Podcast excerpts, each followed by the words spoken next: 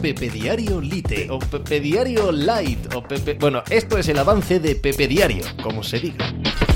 Hola, ¿qué tal? Hoy es miércoles 22 de junio del año 2022. Russell Westbrook se ha convertido en la gran clave del mercado de la NBA. Estamos a escasos dos días de que se celebre el draft y evidentemente el draft está interrelacionado con el mercado. Los equipos tienen que tener muy claro su plan, tanto en la selección de novatos, de rookies, como si pueden o no pueden mover algunos jugadores que, les apetecería que no estuviesen en sus eh, libros, en su espacio salarial. En el caso de los Lakers es tan obvio, tan tan obvio, que darían lo que fuera por sacarse de encima los 47 millones que va a cobrar el año que viene Russell Westbrook, que se están intentando, de todas las maneras, el poder moverle, el poder llevar esos dineros, ese contrato, a algún otro equipo. No deja de ser un contrato expiring y por lo tanto puede tener cierto mercado, pero la realidad es que es complicado. Y todos los demás, todos los demás movimientos, todas las demás operaciones que se puedan producir en la NBA en cuanto a los grandes nombres,